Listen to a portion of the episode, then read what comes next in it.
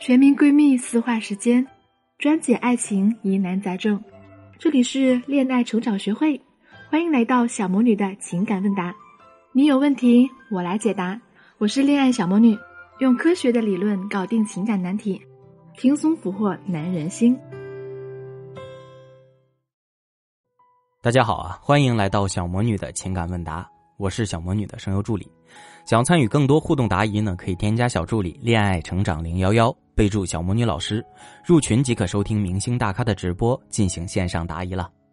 这一期节目呢，小魔女将和大家分享的案例是：高价值女人也会爱的卑微，做到这一点，翻转恋爱地位。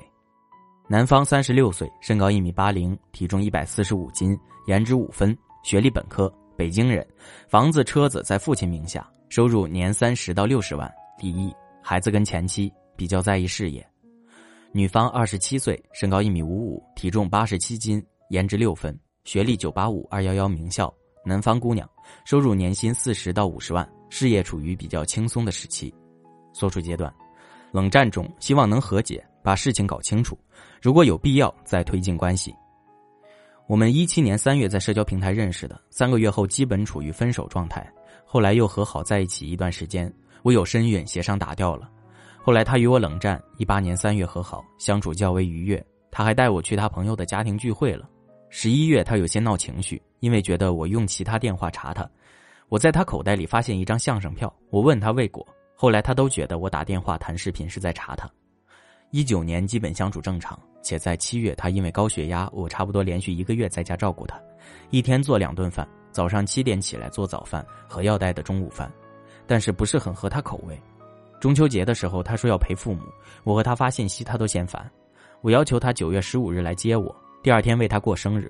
他来了，我问他中秋节去哪儿玩了，他开始吵闹，认为我盯太死了，还说自从跟我在一起，没有陪伴父母的时间了。我和他沟通过，如果他是陪伴父母，我是支持的，并且我们一起过的周末基本都是陪伴他办事。但是他还是坚持觉得这样过日子很烦，希望有自己独立的空间思考问题和放松，觉得我给的安排太多了。但是我认为自己是一个很好沟通的人，只是他不愿意跟我沟通而已啊。目前的问题是，我们是否还有必要在一起呢？我是依赖型的，还是他是依赖型的呢？而且他总给人一种偷腥的迹象，只是没抓个现行而已。我们这种状态是否需要做一次真正的沟通呢？是分开还是继续推进？应该由谁推进呢？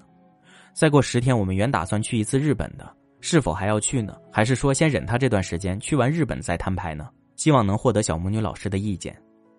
你好，是否有必要在一起的问题呢？我可以给出一些专业的意见给你作为参考，但是最终是要你自己通过这段时间以来的恋爱体验告诉你，让你自己做决定的。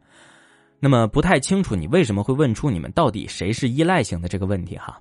来信从头到尾都没有任何关于依赖的描述，从来信中呢也只能看出你单方面照顾对方的日常起居，至于对方有没有照顾你，至少在来信中是没有看到的。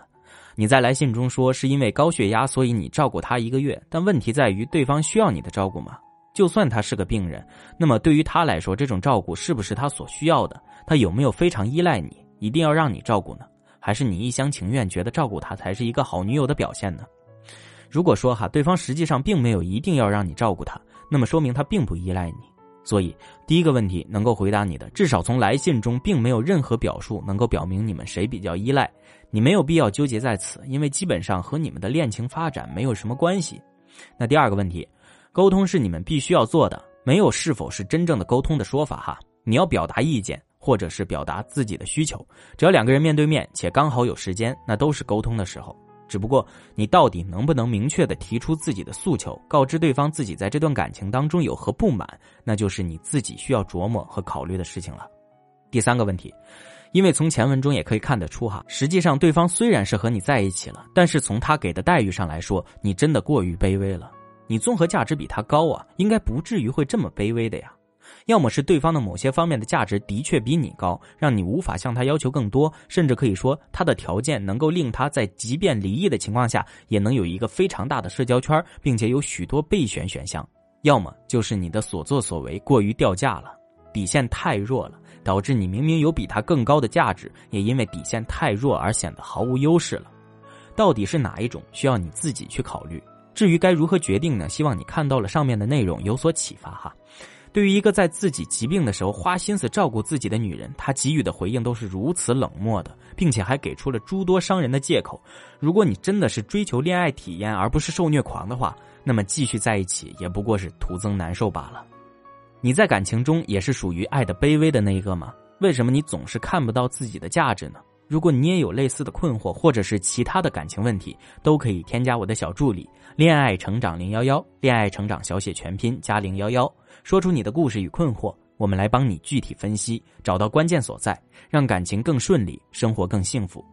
添加实际的备注“小魔女老师”，想要获取文字稿，可以搜索微信公众号“小魔女教你谈恋爱”，帮助大家解答爱情里的疑惑，是我最大的快乐。希望我的分享对你有帮助。如果你也喜欢，可以给我打个十分，让更多的人收获帮助，在情感中少走弯路。